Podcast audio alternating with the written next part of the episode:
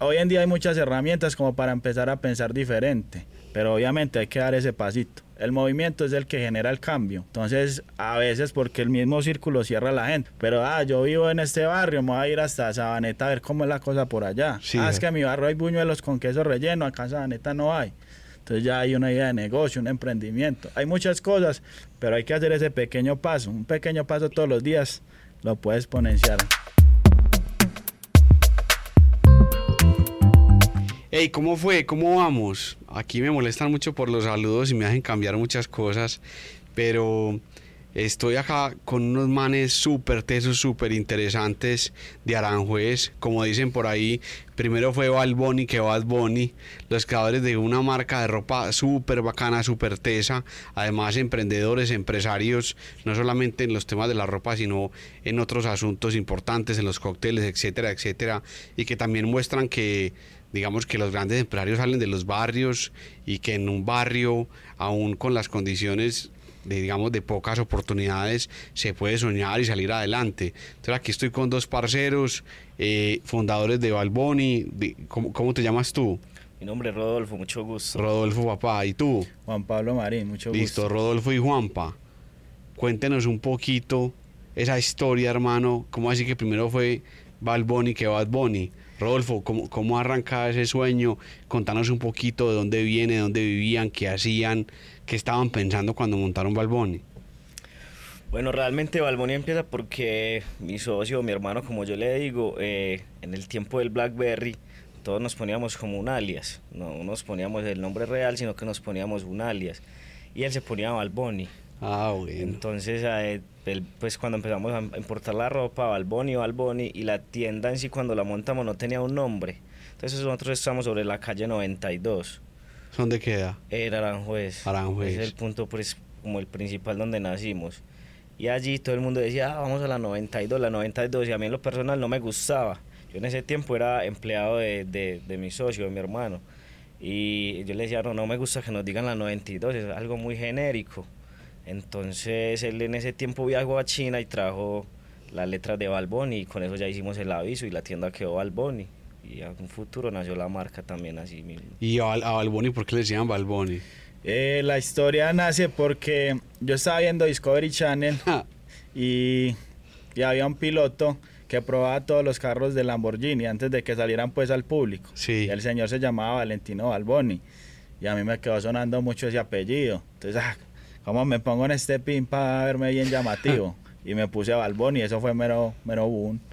Balboni, ¿cómo, ¿cómo arrancas vos con los emprendimientos en tu barrio? Porque ahí vi que jalaste a Rodolfo, que viajaste a China, o sea, ¿cómo viajas vos, weón, de Aranjuez a China? Contanos un poquito de vos. Pues yo estudié negocios internacionales hasta el noveno semestre. Cuando me tocó hacer las prácticas, me tocaba ir todos los días a una oficina a mover papeles y eso. ¿En Y yo- dónde? ¿En dónde? En la DIAN, En la DIAN. No, o sea- hiciste la práctica en la DIAN. sí señor. Ah, Entonces yo dije, no, es- pues yo no me sentía bien cómodo. O sea, yo levantarme y ya saber como mi rutina del día era incómodo para mí. Entonces yo decidí, no, voy a desertar. Entonces me presenté en la embajada, me dieron la visa y yo, no, me voy para allá a hacer lo que me salga, ¿cierto? para la China, No, para Estados Unidos. para Estados Unidos. Entonces, pues sí, entonces allá llegué donde un amigo que me recibió, él vendía carros, yo empecé a vender carros con él y tenía un amigo que él vendía ropa. Yo lo conocía pues antes de irme y yo le empecé a mostrar, hey, mira, hay esto. Ah, sí, eso es bueno, tráigalo. Ah, y esto está. Entonces ya ahí los planes me cambiaron porque yo tenía como pensado quedarme allá pues. Pero el amigo mío me ofreció como otra oportunidad de negocio, entonces ya me iba mejor trayendo y vendiendo ropa que quedándome pues allá. Sí, y sí. así empezamos. Y entonces fue más como idea de tu amigo, como que vos allá llegaste a vender carros y tu amigo te dijo, parce, eh, ¿por qué no traes ropa, mandar ropa o lo que sea? Entonces iniciaste trayendo ropa de Estados Unidos y demás. ¿Y cómo terminar en China? O sea, ¿cómo, cómo vas a China? ¿Cómo es ese cuento? Pues China también fue como la necesidad de mirar como qué opciones hay, qué mercados hay, cómo podemos expandirnos, cómo podemos creer. Como siempre esa cosita de que uno no se quiere quedar quieto y mirar cómo más puede avanzar. Entonces un amigo viajaba a China, él tenía una marca propia y nos invitó, hey, vámonos para China. y hacer que allá, no, a mirar, ahí les puede servir cosas para importar, pero como nosotros siempre hemos manejado original, no quisimos como, como meternos mucho en ese momento. Claro. Pues entonces estuvimos, hicimos el viaje, vimos proveedores. Ahora vamos a hacer otro viaje a China este año, pero ya sí 100% enfocado en la marca de nosotros, que es el Balboni, para ya romper la duro con muchos productos. Y la pregunta para los dos es la siguiente. Cuando uno, pues aquí escuchándolos, es como, parce, no, es que un amigo me dijo, un amigo tal cosa, ustedes son de Aranjuez. Y Aranjuez en su época fue un barrio violento, ¿cierto? Y digamos que muchas personas pueden sentir que los amigos, que eso no es de amigos y demás, pero pues lo que veo es que ustedes, entre ustedes, se impulsaron y vos tuviste un montón de amigos por casualidad de la vida, porque vos los buscaste, que te dijeron, hey, parce, venite para la USA, y entonces los carros, y entonces el otro, no, que andate para China y tal cosa. O sea, ¿cómo una persona que está en un barrio con pocas oportunidades en Colombia, en Latinoamérica, cómo encuentra a esos amigos? Que los llevan como a ir más allá, a soñar más allá. ¿Cómo, cómo se hace eso? ¿Cómo encontrar esos amigos que los llevan a uno a otro nivel? Por ejemplo, este negocio es fruto de la amistad de ustedes, pero también porque entre ustedes se impulsan y estamos en un barrio y aquí puede que las cosas sean difíciles, pero nosotros vamos para adelante. ¿Cómo, cómo encontrar esos amigos en el barrio? Pues a ver, nosotros somos, como yo digo, de mente muy inquieta y siempre, digamos, como que los pares o los iguales, digamos, como que tienden a, a buscarse, ¿cierto? Y nosotros pues tenemos como un grupito, opino yo, de, de, amigos eh, que siempre hemos estado pues como ahí, somos como, valga la redundancia, muy inquietos, siempre queremos hacer más, siempre queremos más. Y así nos fuimos pues como juntando todos hace un par de años y ya ahora estamos pues como ahí conformados y ahí entre todos nos ayudamos, entre todos tratamos de echar para adelante y cada vez pues tratando de conocer nuevas personas, nuevas nuevas amistades que, como tú dices, lo lleven a uno a subir de nivel, ¿cierto? Que, lo lleven a... Pero lo que yo de Rodolfo, como que muchos parceros de ustedes han terminado en, el, en la vuelta del barrio. ¿Y ustedes por qué no? Bueno, realmente nunca nos gustó. Realmente, aunque nos, muchas amistades de nosotros se crearon, ¿cierto? Que se crearon con nosotros, eh, están pues como decirlo así en la vuelta. Eh, nosotros veíamos espejos, ¿cierto? Nosotros no queríamos algo momentáneo de pronto si esa vida te ofrece dinero, te ofrece ciertas cosas, pero para mí eso es muy banal, o sea, es muy, muy pasajero. Y nosotros queríamos construir algo que, que perdurara en el tiempo. O sea, yo creo que yo compagino con Pablo, mi socio, porque los dos tenemos como una mentalidad de, de que vinimos al mundo a dejar una huella, a dejar un legado, y le queremos dejar un legado a nuestros hijos, a nuestro barrio, eh, y nos dejamos contagiar mucho de eso, o al menos yo me dejo contagiar mucho, por ejemplo, de, yo soy súper fan de J Balvin, ¿cierto? Y no lo admiro por las canciones, porque de hecho no escucho muchas canciones de él, pero a nivel empresarial me parece un man súper teso. O sea, es el único latino que ha colaborado con Jordan, con McDonald's, con Guess, y es, o sea, es el único colombiano que realmente ha sacado pues como, como la cara y y como dice Maluma, pues su medallo en el mapa, ¿cierto? Estos dos personajes, entonces yo pues me visiono mucho como así y trato mucho de seguir los pasos de, las grandes personas y, y, como le digo, entonces en cuestión de la amistad nunca vamos como por ese lado, sí, o sea, sí somos amigos, tenemos amistad con ellos, obviamente, con nuestros amigos, pero somos de mentalidades muy diferentes. Y entonces yo creo que eso es lo que nos lleva a salir del barrio, a, querer soñar y lograr nuevas cosas. ¿Y Pablo qué dice? Usted, hermano, que se ve que jalona a un montón de gente, que inspira a mucha gente en los barrios, que eso es lo que realmente transforma vidas. Párese, por ejemplo, vos, ¿por qué estás acá sentado? Tenés una marca de cócteles, tenés Balboni, ¿y por qué no estás en lo que hay, en lo que están muchos amigos tuyos que nacieron en el barrio y son parte del combo? ¿Por qué? Pues es una pregunta bien difícil porque uno no... Pero respondela, pensalo. uno a veces no sabe si nace o se hace. Pues a mí generalmente nunca me llamó la atención y nunca me sentí bien como haciéndole daño a otra persona. O que algo que le hiciera mal a otro me generara un ingreso a mí, ¿cierto? Porque, o sea, yo como a disfrutar plata que, que llegó de, de alguien que está pasando por un mal momento, que pasó por algo malo, ¿cierto? Pero obviamente en un barrio usted siempre tiene esas dos opciones y hasta ahora hoy en día le llegan, hey, usted que tiene plata, hagamos esto, o, o usted que puede viajar a Estados Unidos, ayúdeme con esto. Pero entre uno, como decía Spider-Man, más poder es más responsabilidad, porque usted tiene que tomar mejores decisiones, ser más consciente de lo que va a hacer. Y como dice mi socio, pues nosotros no estamos aquí por, por dinero, porque nosotros llevamos trabajándole tres años a la marca y todavía no hemos sacado ni mil pesos para nosotros. Todo reinvierta, crezca la marca, reinvierta. Entonces nosotros estamos aquí como para dejar un producto que trascienda, que deje un legado y que, que la gente se inspira, porque en realidad nosotros venimos de familias que, o sea, nunca aguantamos hambre, pero en realidad Clase media baja. nosotros visualizando estábamos como en un nivel que, que era difícil soñar, soñar lo que tenemos y lo que hemos logrado. Y paulatinamente pues el trabajo nos, nos ha mostrado y nos ha impulsado que se puede llegar y ¿Qué, qué hacen los papás de ustedes? O sea, Pablo, ¿qué, qué hacen tus papás? pues mi papá lamentablemente o nunca lo conocí y mi mamá pues trabajaba en oficina, trabajó en el metro de Medellín, pues ella fue- ha sido muy luchadora y siempre se ha, se ha bandeado como por darnos lo mejor a mi hermano y a mí. Y vos? Mi papá era policía. Mi papá lo, lo mataron pues en el, en el año 2008 y mi mamá así toda la vida ha sido pues como comerciante. Mi mamá pues hasta que él murió sí se dedicaba mucho al hogar, pero sí es de una familia comerciante. ¿Y con qué se mueve? ¿Qué pues Mi familia trabaja con ganado, café. Soy de una familia comerciante. echado para adelante? Sí, realmente pues mi familia sí, sí tiene como cierto poder económico, pero entonces mi mamá cuando decide casarse con mi papá la hacen a un lado, pues porque mi papá es policía y, y cierto, no eran como muy partidarios de, ese, de, de esa relación y ella se decide venirse para acá, para Medellín con él y... ¿De dónde y son? ¿De dónde son? De Argelia, Antioquia. De Argelia, Antioquia. Una zona también compleja, ¿sí o qué? Sí, era zona roja también.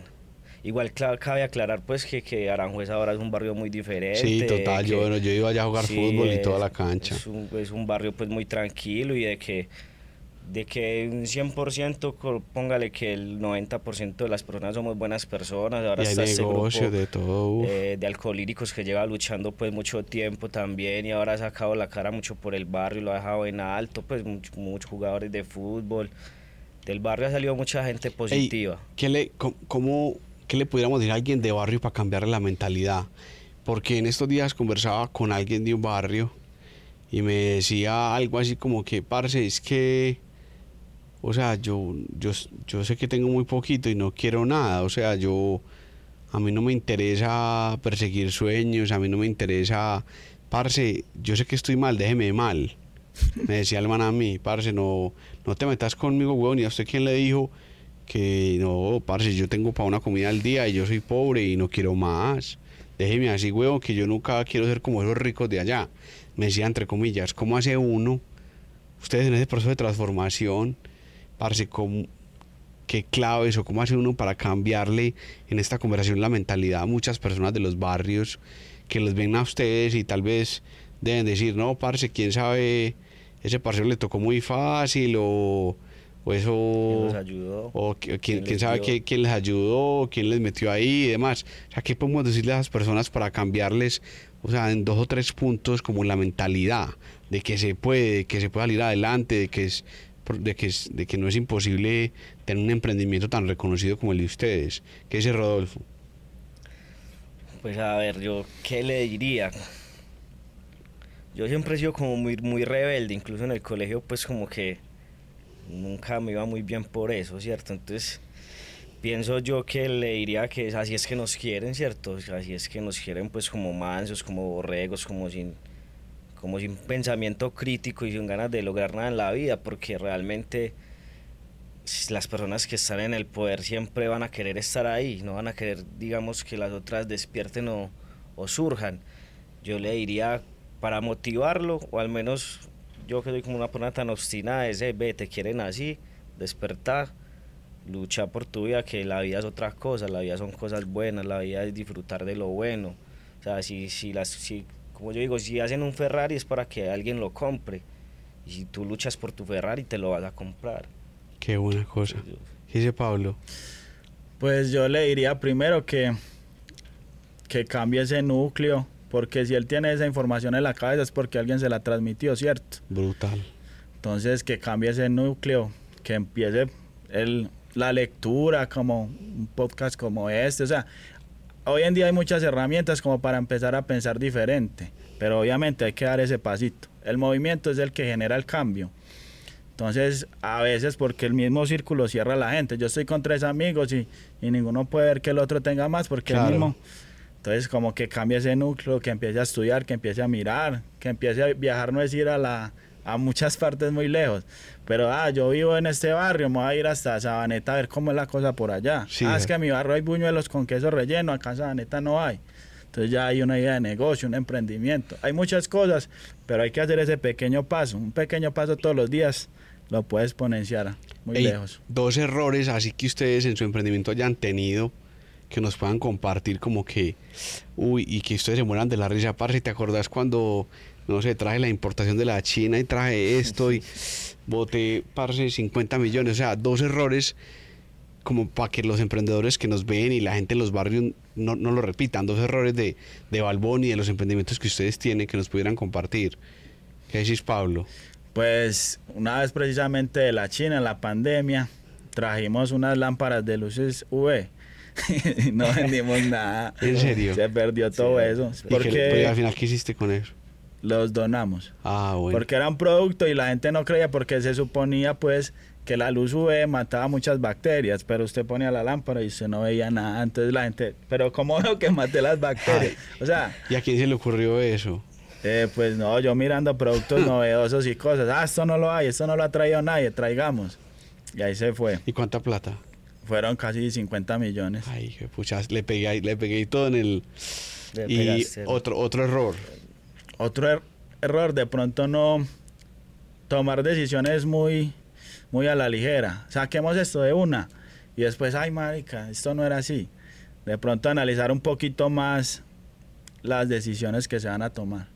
Y Rodolfo, dos errores ahí que tengas en la cabeza que, que digamos que pudieran enseñarle a la gente que nos está viendo hoy. Que hayamos cometido, de pronto confiar mucho en los demás. Ah, pucho. Cierto, yo pienso que en los negocios nosotros somos de muy buen corazón y siempre tratamos como de, de que nosotros estemos bien, pero el círculo de nosotros también esté igual de bien. Entonces en ese afán creo que se comete el error de confiar mucho y, y nos ha ido un- quizás un poco mal por ese lado, pero igual se trata de, de no cometer muchos errores. Sí, claro.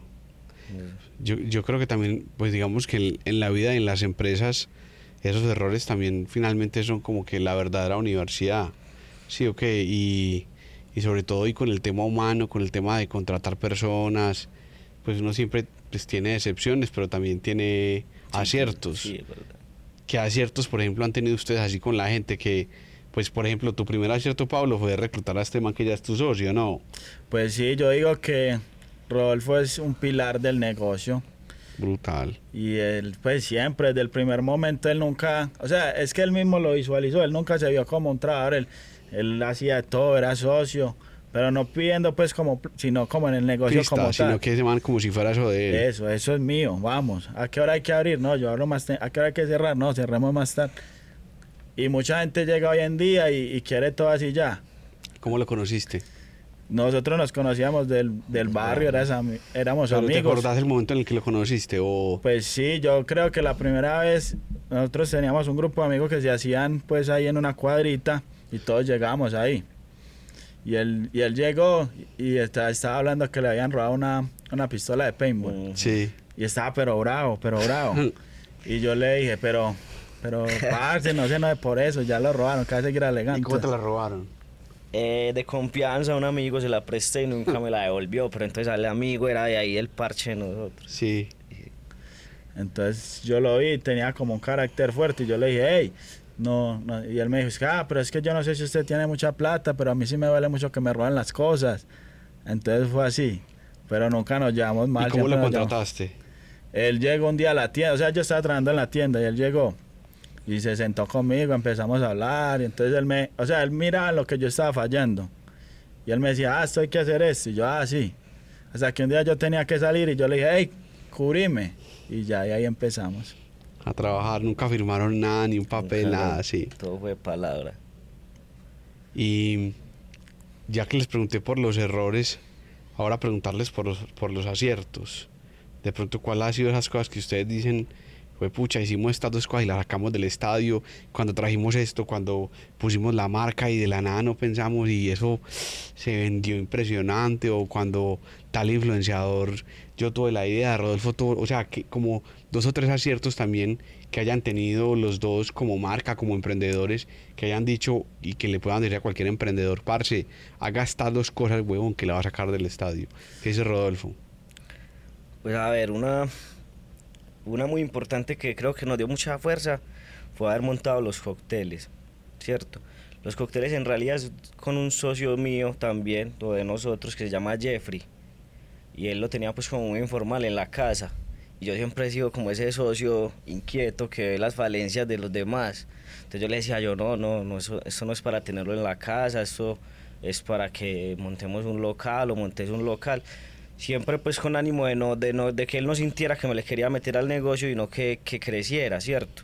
Cuando pues él montó el negocio, ya él me buscó y me dijo, sí, sí, sí quiero que asociarme con ustedes, porque la gente nos ve como uno. Entonces, ah, no, yo quiero asociarme con Balbón y pues la gente sabe que Balbón y somos dos. Entonces ya empezamos, ese, ese fue un gran acierto, porque económicamente nos dio un impulso muy grande y, y pues de ahí pudimos financiar muchas cosas y ahora pues es una de las empresas más duras de cócteles acá en la ciudad. ¿Cuántos, cuántos per- personas te ayudan ahí? ¿Cuántos Los empleados? cócteles tenemos alrededor de unas 30 40 personas, tenemos ¿Y cuántos puntos? seis puntos. Brutal. Tenemos en Barrio Antioquia, en Bello, eh, Manrique, Campo Valdés, Aranjuez y Villahermosa. Brutal, parce. ¿Y el otro acierto? El otro acierto fue lograr consolidar la marca, ¿cierto? Porque Pablo siempre fue un inquieto y él siempre me decía, saquemos gorritas, saquemos cositas. Entonces él es como, somos una sociedad muy que se complementa muy bien porque cuando nos preguntas ahora de los errores, digamos ese tipo de errores de, así de aventurero los comete más él, porque él es menos miedoso y eso yo se lo, se, se, se lo agradezco y se lo, ¿cómo le digo yo? O sea, se lo abono. Yo soy muy temeroso, yo soy más temeroso, yo soy más de cuidado, soy más de, de invertir si de pronto hay un retorno fijo. Entonces, eh, cuando sacamos la marca, que él me decía, saquemos gorritas, saquemos gorritas, que por fin ya pues sacamos una gran producción de gorras, eh, fue un acierto muy grande porque uf, se vendieron muchísimo. Agotamos 2.000 unidades como en un mes y medio. Brutal. Y vos, Pablo, esos dos aciertos. Y yo también creo que uno siempre necesita un Pablo en la vida que ponga a soñar a uno más. Pues porque es que si uno no se arriesga, o sea, no va a conseguir nada. Yo creo que es una cualidad de los grandes emprendedores eso. Sí. Tomar riesgo. O sea, el riesgo es. Es que nacer es un riesgo ya, vivir es un riesgo. Y ahora más, cuando uno decide crear un emprendimiento, o sea, el tener esa capacidad también de soñar tanto como para arriesgarse. En estos días que vino alguien acá, un, un, un man súper teso en el tema de educación, un emprendedor social súper teso, y, yo lo, y es la segunda vez que lo repito, aquí me regaña cuando repito cosas, pero me llamó mucho la atención que él decía, como Rory, es que yo no sé si yo tengo una idea o la idea me tiene a mí. Hay momentos donde yo no sé, yo soy como un loco y eso como que me consume todo el pensamiento, toda la energía, como todo, como si la, la idea me cogiera y me atrapara y ya. Yo creo que es muy importante tener esas personas también las empresas y los emprendimientos que sueñen siempre como con más. Como, como decís, parce, eh, no sé, mañana hay alguien, hay un Ferrari hecho porque alguien que lo puede comprar, de pronto podemos ser nosotros. Entonces ahí, pues, huevón, hay en Nueva York hay unas pantallas de, de Times Square que sacan grandes empresarios, porque seguramente vamos a estar nosotros también. nosotros. ¿Sí me entienden? Entonces, dos aciertos también vos como soñador, como la persona también que, pues digamos que abre puertas y que inspira a muchas personas en los barrios, pues incluido como Rodolfo, que lo viste ahí, confiaste en él y, y ya son uno, dos aciertos. Pues el primer acierto principalmente para mí es la marca. Porque, o sea, es un- una empresa, una empresa con proyección y crecimiento, ¿cierto? Y ya uno pues con una empresa, usted ya sabe qué, puede, qué rumbo darle a su vida. O sea, yo quiero trabajar para que mi empresa crezca, sea grande y se expanda. Y otro acierto muy importante para mí es como creer en Rodolfo y creer en mis ideas, porque me han impulsado y me han ayudado mucho a salir adelante. ¿Y por qué creíste en este man y no en otra persona? Porque cuando él, o sea, cuando él me decía, yo uno veía que no lo hacía como con un, con un interés de trasfondo, ¿cierto? Sí, Entonces yo, por ejemplo, estaba haciendo una cuenta y yo la hacía así, y él dice que no, vea, hágala así que, le, que es más fácil, o así le da mejor, o vea, por acá ahorra más. Entonces me ayudaba pues en mi negocio, porque yo decía así, ah, claro. y él se enfocaba en ayudarme y nunca, o sea, él se demoró mucho para que habláramos de la sociedad, ¿cuánto? ¿Tres, cuatro años? Cuatro años. de Incluso yo una vez le ofrecí y él como que todavía no estaba preparado, me dijo, no, todavía no quiero ser socio. Y no era que me pedía más sueldo ni nada, él era ahí enfocado en su trabajo. Brutal. ¿Y han tenido ustedes dos como han vivido momentos juntos difíciles o no? Como Muchos. Y, que un momento así que ustedes se acuerden juntos que pues imagino que ustedes han llorado, han reído, se han reído juntos, pero un momento así como bien como bien potente, como que también deja enseñanzas de que detrás de ustedes también hay tormentas, dolores, frustraciones que hayan vivido ustedes dos juntos, que se acuerden. A ver si se acuerdan del mismo. Pues a ver, a mí muy significativa es cuando recién me hice socio de la marca. Cuando recién me hago socio de la marca nos llega la diámpora de los 15 días. Y yo pues con el trabajo de mis cuatro años había logrado recoger la mitad del dinero que, que había pues pactado con Pablo por el local. Entonces la otra mitad se la pedí prestada a un banco. Cuando llegó pues como, como la Diani y, nos, nos quitó pues como toda la mercancía que teníamos en el momento, para mí fue un momento muy duro, ¿cierto? Porque yo quedé pues obviamente sin nada. Para mí esa fue mi primera quiebra, porque la ya nos dejó sin nada y, y ya no tenía más de dónde echar mano, ya mis ahorros ya no estaban, ya había comprado la marca. Y pedir préstamos, pues el banco ya me había prestado, no creo que me prestara mucho más porque no tenía capacidad de endeudamiento en ese momento. Entonces sí fue un momento muy duro y que necesité pues como mucho apoyo de, de Pablo porque como te digo, él, él, a pesar de que de pronto lo sintiera y sentía que en el momento estábamos muy mal, él como que sacaba fuerzas para darme a mí y necesitaba, pues como que sabía que yo necesitaba más fuerzas que él en ese momento, entonces me decía, no, todo va a estar bien, yo soluciono, tranquilo, entonces me tranquilizó mucho, pero para mí ese es el, el momento más duro, que a pesar hemos tenido otros baches, hemos tenido pues también dificultades, pero ya tenemos digamos una fuerza de donde echar mano, en ese momento no, éramos, quedamos solos. Y Pablo. Pues precisamente ese porque estábamos remodelando el local. O sea, teníamos una proyección ya, ya muy grande, había muchas cosas y ese golpe fue muy duro porque también estábamos arrancando el año. O sea, fueron varias cositas, pero no, con la ayuda de Dios. ¿Te desanimas? ¿Cómo, cómo hacías para mantener la fuerza ahí, el timón ahí con este hombre desanimado y triste? Pues yo en realidad toda la vida he sido como muy positivo. Obviamente me dio muy duro, pero uno piensa así, es que cuando uno arranca de cero, pues como que no se siente tan mal porque uno ya sabe que puede volver a iniciar. Obviamente el tiempo es un factor que juega en contra, pero no estamos tan viejos para volver a empezar. Claro, estar dispuesto siempre también a volver a empezar. Bueno, Como te digo, él es el que el que sueña y yo el que le pongo como el orden a los sueños. Le digo, bueno, ese sueño sí es posible, pero vamos a hacerlo por acá. Entonces ahí nos encaminamos. Yo creo que por eso es que hacemos tan buen equipo. No, excelente, no, yo creo que vamos terminando y gracias a ustedes por esta por este ratico de podcast como tan inspirador y tan al- tan aleccionador. No, dos consejitos, dos consejitos para la gente de los barrios, dos consejitos para el emprendedor que está allá, para el pelado que está en Aranjuez, en Moravia, que está en, pues en muchos lugares de Colombia, en Kennedy, en Olaya, que quiere montar un emprendimiento o que también se siente pues, que tiene ganas de salir adelante, que tiene como esa mentalidad, pero que también le queda duro porque pues no tiene plata, no tiene estudios. Dos consejitos para esas personas de parte de Rodolfo y de Pablo.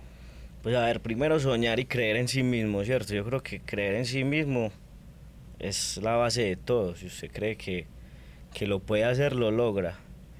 Y la disciplina, ¿cierto? La disciplina de, de, de saber de que usted se tiene que levantar todos los días, hacer algo, a luchar por eso. Y pues bueno, yo, gracias a Dios, no estamos donde queremos, pero como decía Pablo, eh, es muy gratificante para nosotros porque estamos en un momento que, que digamos, creímos nos íbamos a demorar más para llegar o de pronto quizás no íbamos a llegar, ¿cierto? Nosotros nunca llegamos a vender casi un millón de dólares de Balboni, eso es, para nosotros es mucho dinero, para otras personas ahora puede ser muy poco, pero entonces esas cifras lo motivan a uno y, esa es, y esa es como la como el consejo, ¿no? Crear, crea que nosotros nunca, la verdad nosotros nunca creímos que íbamos a vender un millón de dólares, usted sí. La verdad no, no, no lo tenía como referente.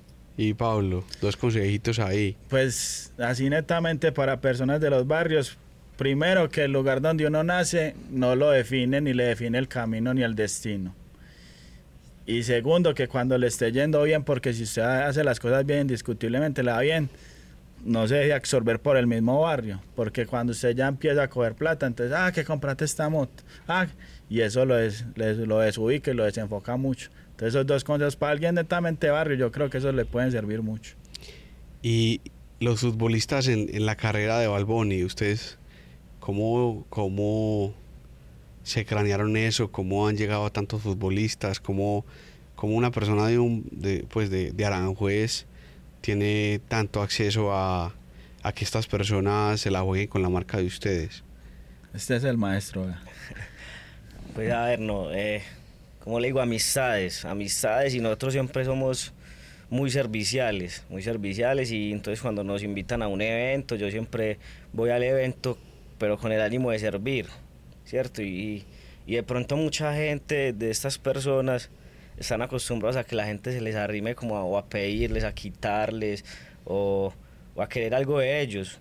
Yo hablaba algo muy bonito con Edwin, Edwin Cardona, que pues él es muy amigo de nosotros y yo le decía, cuando lo conocí, yo le decía, yo no, yo le quiero aportar a usted, yo quiero que usted me vea a mí como alguien que le puede aportar algo a su vida, a su carrera, eh, a sus emprendimientos, ¿cierto? Entonces no quiero que me vea como alguien ahí que, que llega a su vida a quitar, a, a prestarme o dame, ¿no? Entonces siempre somos como muy enfocados en, servirles, en en, ayudarles en lo que les pueda ayudar. Y entonces eh, por ejemplo Sebastián Villa nos abrió mucho las puertas. Fue el primer contrato con un deportista profesional que tuvimos el jugador de Boca Juniors. Él nos abrió pues las entradas allá, en, en la institución, nos recibieron muy bien en Boca, en Argentina, estamos invitados pues cuando queramos volver. Eh, a través de Sebas conocimos a Edwin, a través de Edwin conocimos a otros y ellos nos van referenciando y como digo, vas haciendo amistad, te sientas a hablar, de ellos ven tu personalidad, ves que, realmente eso es, pues como ellos dicen, un berraco que quiere salir adelante y haces amistad y ahí, se va yendo y, así hemos logrado contratar con artistas, con con futbolistas. ¿Cuál ha sido ese contrato del que más te acordás vos con, con futbolistas o con artistas que vos, eh, pucha, sacaste del estadio, además de todos los amigos que yo creo que todos aportan y todos suman, pero ese que tienes en tu cabeza que lo veías imposible. Bueno, no, no fue un contrato, pero cuando te digo que sacamos las gorras, la cantidad de gorras que sacamos como más de 2.000 gorras, eh, decidimos mandarle con un amigo de nosotros a Niquillán. Le mandamos el 23 de diciembre y Nicky ya en el 24 de diciembre se pone la gorra y tira una historia en Instagram, incluso hace un post. Y después hace un video con la gorra de Nueva York, también invitando a un concierto. En ese momento, eso fue hace prácticamente dos años, año y algo. En ese momento, creo que fue la persona más representativa que logramos tener en, en la marca pues ahora ahí estamos. ¿Qué nota? ¿Y cuál es el referente de marca donde quisieran llegar ustedes? ¿Qué tienen en la cabeza? Pues nosotros no nos ponemos límites porque hay que lucharle, pero sí queremos estar en todo el mundo, ser una marca grande y poder ya expandir el nombre y que sea, pues vender muchos productos. Ahora mismo estamos en México, Miami, eh, pues acá en Medellín. En Medellín tenemos un punto físico, pero ahora vamos a tener otro ahí en el Molemón. Ah, la gente pues lo pide. Cerquita de mi casa. Sí, es que es, que es muy, muy, es muy charro, es pues como muy curioso que la mayoría de gente o de clientes de nosotros no son propiamente del barrio, son más de, de, de, partes lejanas al barrio. y de pronto en otras ciudades o en otros países tenemos mucha mejor aceptación. En México tenemos muy buena aceptación y en Estados Unidos, en Miami hemos tenido muy buena aceptación. Ey, Aranjuez, ¿qué significa para ustedes el barrio? ¿Qué les mueve Aranjuez? ¿Qué significa para ustedes? Pues Aranjuez es, es un emblema. ¿Por qué? Porque es esa dualidad entre lo bueno y lo malo, ¿cierto? Es un barrio que tuvo momentos muy malos, muy críticos, pero era un barrio muy bonito, lleno de comercio, lleno de gente buena. Usted pasa por esa 92 a las 10 de la noche, no tiene por dónde andar. Entonces, como el mismo barrio mostró el cambio, el proceso y se exponenció. Entonces, también es como un referente muy chimba. Rodolfo Aranjuez para vos. Aranjuez es mi casa, es donde me crié, donde nací y, le tengo mucho amor y mucho, mucho mucha gratificación por el barrio, mucha admiración, porque es un barrio que a pesar de que ha sido tan, tan marginado, con tanta violencia, la gente ha sabido salir adelante, ha, sabido sortear todas esas situaciones no tan buenas y, ha sabido hacer el barrio un lugar mejor. Te tenemos que invitar, es un barrio muy bonito. Yo, iba allá a jugar cuando jugaban en el Medellín, en la sub-21 iba allá a a jugar a la cancha. Parce, es un honor de verdad, que han pasado muchas personas y de verdad que qué gusto escucharlos a ustedes, el medio de lo que han logrado, o sea, que ya pasaron el millón de dólares en venta, de lo que han logrado, pues me tocan el alma por esa, pues por, como por esa capacidad de, de, de hacer amigos, como, ese, como esa amistad que hay entre ustedes. Yo creo que es muy importante también como saber que, que aunque uno no puede confiar en todo el mundo, pues ver que hay dos amigos y eh, que de esos dos amigos nace un emprendimiento que está rompiéndola y que está siendo referente, que está cambiando el mundo y que si hay gente buena y que sea, y que sea amigos en los que se puede confiar y que el poder de la amistad termina convirtiéndose también en un emprendimiento. Es una lección demasiado potente de, este, de esta conversación con ustedes. Entonces, Parce, muchas gracias Rodolfo, muchas gracias Balboni hermano por venir hasta acá. Medellín. Parce, yo jugué en la sub-21 del Medellín, pero jugué cuarta en Nacional. Yo jugaba mucho fútbol. Me gustaba mucho, aunque la gente no cree que yo juego fútbol. Yo me casé y, le decía a mi esposa, después de dos años en plena pandemia, me casé, amor, acompáñame que voy a ir allí a jugar fútbol. Y me decía, ¿tú, tú juegas fútbol? No creía que yo jugaba. Yo, volante mixto, jugué pues en muchos lugares, en Itagüí, jugué también en Vigado, sub-21 con el Medellín. Entonces no me creen, pero, pero no, pues me gusta mucho el fútbol. Cuando está jugando Nacional contra Medellín, pues soy ahí como neutro, pero cuando está jugando Nacional con, el que sea Nacional, y Medellín con el que sea Medellín, me gusta mucho y compartí mucha, pues mucha parte de mi vida y amigos que quise mucho, que conocí jugando fútbol. Pero parece que lección de amistad nos dan ustedes, ustedes acá a nosotros. El fútbol es muy bonito. Y, y nada, que nos escuchen en todas las plataformas, eh, también que sigan las redes de Balboni y, huevón, detrás de esa marca tan potente hay una historia de amistad que es ejemplo para muchas personas en Colombia y en el mundo. muchas gracias, hermano. Gracias a ustedes, Dios los bendiga.